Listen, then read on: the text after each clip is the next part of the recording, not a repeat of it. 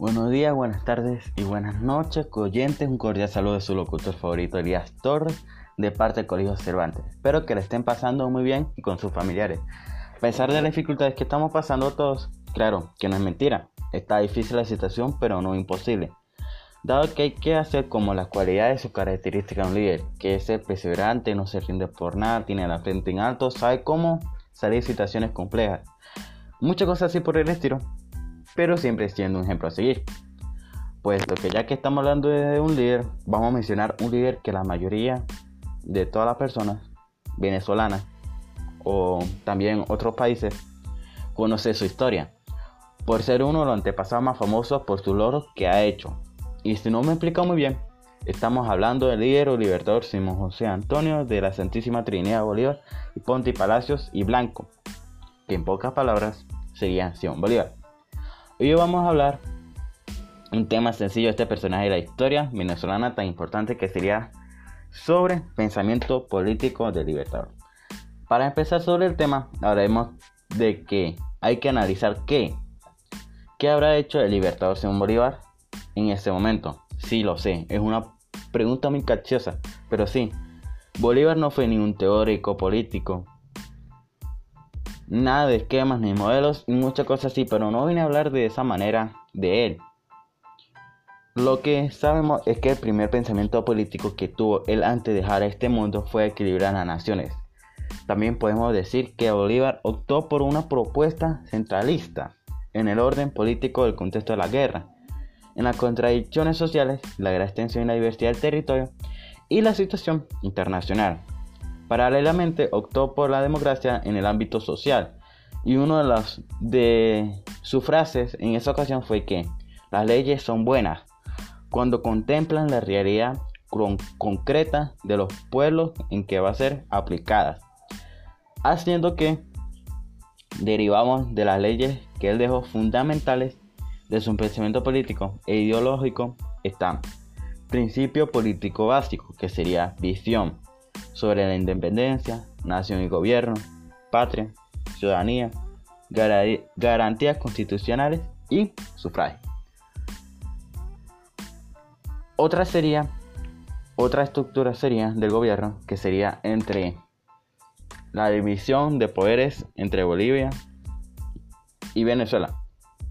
Y a pesar de todo este tema tan interesante, lo mejor está por venir, que se trata de la independencia. Ser independiente no era alcanzar la autonomía, era necesario estabilizar la obra e ir alcanzando otros elementos que conformarán una sociedad libre y soberana, donde los ciudadanos pueden gozar y disfrutar la garantía de, libertad, de libertad, igualdad, seguridad y propiedad a través de la Constitución, las cuales, cumpliéndolas cabalmente donde los ciudadanos cumplan con sus deberes y derechos, como declaró en el discurso de Angostura.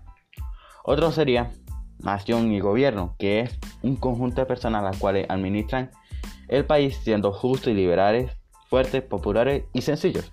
Sí, sencillos. Las cuales se presentan dos subcandidatos que son nación que está constituida por el conjunto de habitantes de un territorio previamente delimitado y el otro que es el Estado, que es el cuadro político jurídico de la nación.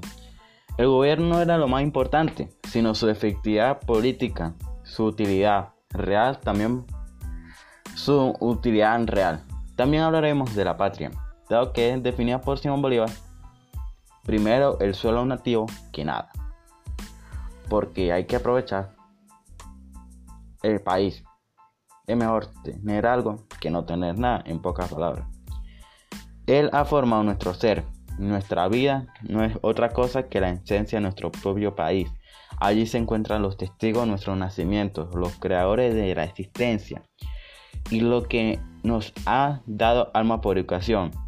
Los sepulcros de nuestros padres yacen allí y reclaman seguridad y reposo, dado que aquí no acaba, de que también podemos decir de que hay que aprovechar el país y defenderlo porque todo nuestro antepasado, nuestra historia, nuestro, nuestro todo lo que nos llaman venezolanos están en, en nuestro país y en la patria.